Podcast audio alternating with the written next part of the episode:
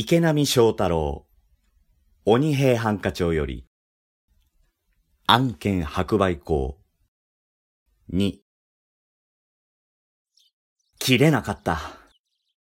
切れるはずなのに切れなかった。不思議な奴だ。あの長谷川平蔵という男。金子半四郎は手鏡の中に映っている自分の顔を見つめながら、切れぬはずはないのだ。己に言い聞かせるようなつぶやきを思わず漏らした。色白の頬骨が張った細表なのだが、太やかな鼻と濃い眉と、眼球が見えぬほどに細い龍馬なことが、半白の願望をかなり個性的なものにしている。一度見たら忘れられぬ顔と言ってよかろう。総髪を毎日きちんと結い上げ、髭も丁寧に剃る。衣服なども、例えば折り目正しい薩摩すりのようなものを着て、いつも袴をつけている半四なのだ。彼の老邸は、その頃まだ江戸の郊外であった駒込村にある。子たちと田畑の広がりの中に、大名の下屋敷や寺院の大屋根が点在するほかは、百姓家ばかりと言ってよい。王子権現社へ通ずる道を西に切れ込んだところに、陣右衛門という大きな植木屋があって、ここの広い地所の中の離れが半四郎の住居であった。半四郎がここに住み着いてから三年になる。はじめここに現れたとき、半四郎は植木屋陣右衛門にこう言った。わけあって詳しいことは申し上げられぬが、実は拙者、仇討つ身でござる。口の聞きようも落ち着いていて、身なりも整っており、当時は35歳の半四郎であったが、いかにも特実そうな人柄に見え、あの小屋に住まわせてくださるならば、これは当座の、と金十両を出したものだから、陣右衛門は一度に信用をしてしまった。以来、半四郎はこの信用に背いたことがない。敵を探しているのだから、外出が多いことや、たびたびの外泊も怪しむべきではなかろう。敵と狙われる者が身分を隠して逃げ回るのは当然だが、敵を撃つ方だとて、うっかり自分の身分や所在を明らかにするわけにはいかぬ。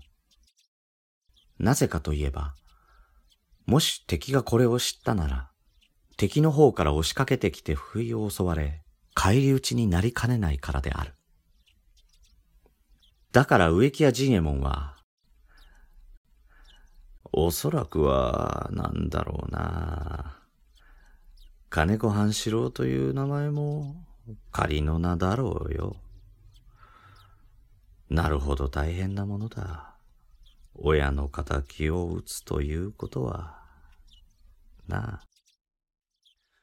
女房やせがれ夫婦にも、金子さんのことは、めったに漏らしてはなんねと、口止めをしているほどであった。半四郎が仇討つ身であることは間違いない。名も本名である。ただし、植木屋陣右衛門に本名を名乗ってはいても、彼は他の場所でいくつもの変名を用いている。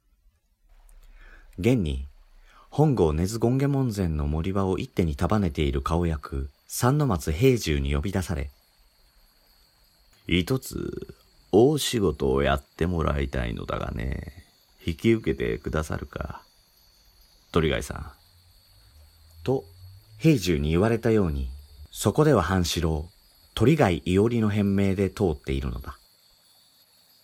その大仕事というのが、今、鬼の平蔵とか、鬼平とか呼ばれて、悪党どもに恐れられている火付盗賊改めの長谷川平蔵。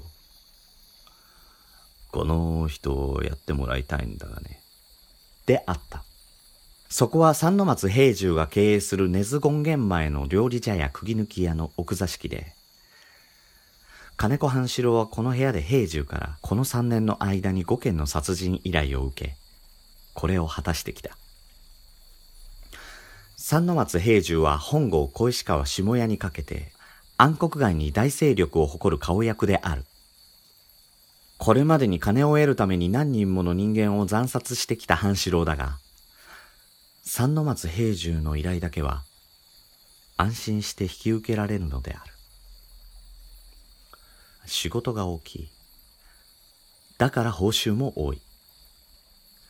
暗殺の仕事が他に漏れる心配は絶対になかった。だが、今度のように現職の幕臣で、しかも丹芸すべからざる主練の持ち主である長谷川平蔵を切り殺せという、これほどのお仕事は初めてと言ってよい。誰からの頼みだ？と聞いても、言うまいな。半四郎が細い女のような優しい小姉で聞くと、三の松平重は、当たり前のことさ。お前さんにも似合わねえことを聞きなさるね。うん。で礼金のことですかい？そうさ。金、百両。当時の百両というと今の四五百万にも当たろうか。半四郎は首を振った。いけませぬかい。仕事が仕事だ。では、百五十両。ダメだ。二百両。三百両ならやってもよいぞ。三の松平重は嫌な顔をして返事を二日ほど待ってくれと言った。